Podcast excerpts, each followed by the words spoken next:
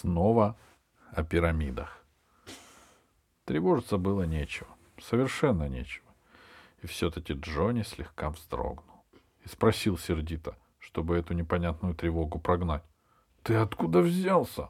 Уже приехал? — Нет, я из Березки.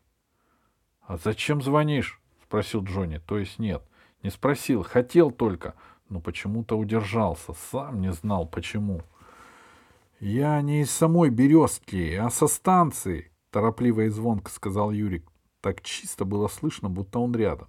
Тут будка автоматная, на ближние города. Вот я и звоню, по пять копеек спускаю. А почему ты на станции? Ты что, сбежал? Да нет. Юрик переливчато засмеялся. Ко мне мама приехала. Она может меня домой забрать, если я хочу. А тебя отпустят, ведь еще целая неделя. Меня отпустят, если я очень попрошу. И мама. Потому что наш врач говорит, что у меня все хорошо, потому что я пи- под пирамидой лечился. Что? спросил Джонни слегка обалдело. Да, я такую пирамиду из картонного ящика сделал, над кроватью устроил, и под ней спал в тихий час, и ночью. Ты же сам говорил, что пирамиды для всего полезны, и для здоровья тоже. Джонни тоже засмеялся. И тебе разрешили. Ага, я же говорю, у нас такой хороший врач. Он на нашего директора похож. Он сперва хохотал, а потом сказал, спи на здоровье под пирамидой, если тебе это помогает. Говорит, хуже не будет, а мне даже лучше. Это на рентгене видно.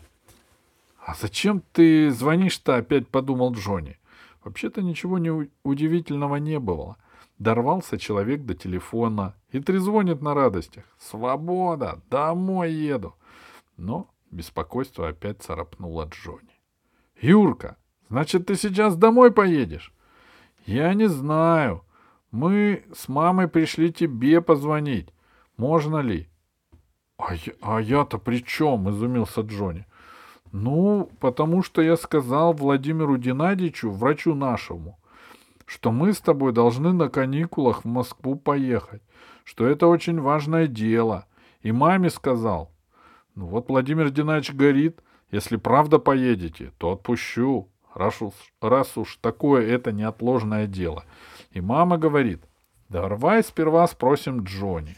Джонни, мы поедем?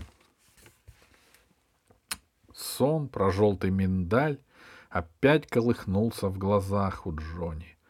Только не было упругой сетки из цветов, а будто носом, а твердый ствол.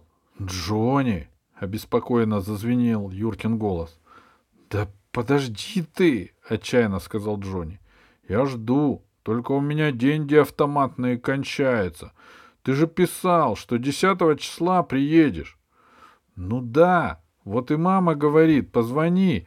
Друг Джонни занят в каникулы, а ты ведь не занят.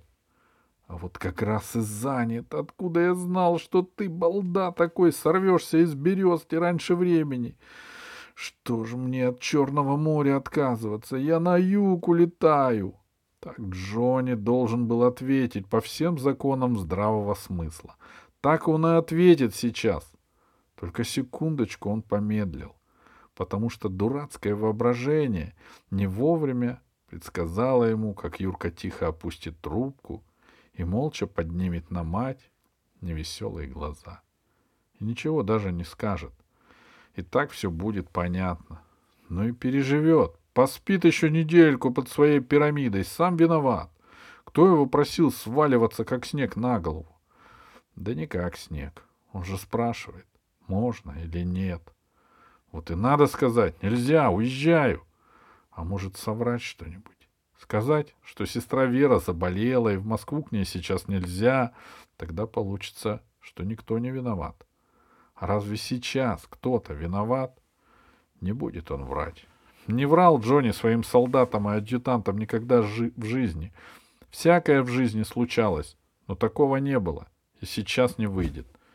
Джонни, ты что молчишь? Я думаю, сумрачно сказал Джонни, хотя чего было думать? Ты думай скорее, я последний пятак бросаю, сказал Юрик, уже с печальной ноткой. Почуял что-то. Я же не знал, что ты на неделю раньше. Я понимаю. А у меня самолетный билет до Симферополя. Хотя еще неизвестно. Может, еще и не купили билет. Уже цифры зажглись, как-то глухо сказал Юрик. Теперь сразу слышно, что издалека. Ладно, я сейчас, глупо ответил Джонни. Я это... А что, больше нет денег? Нет. Подожди, Джонни, еще полминуты. Голос Юрика звенел, как тугая струнка, которая, которую дергает нервно и неумело. «Джонни!» «Что? Нашел пятак?» Совсем уже по-идиотски спросил Джонни. «Нет, я ту монетку отпустил с корабликом». «Что?» «Потому что больше нету, Джонни. Ну ты скажи мне, ехать или нет? Скорее, нет или да?» Если бы он спросил «да» или «нет», Джонни ответил бы, наверное, что нет. «Нет, я не могу, Юрик». Но Юркиным последним словом было «да». И в этом «да» звенел такой отчаянный нажим, что Джонни рявкнул беспомощно и зло, будто в рифму «да». Потом, испугавшись этого крика, добавил помягче. «Ладно, приезжай».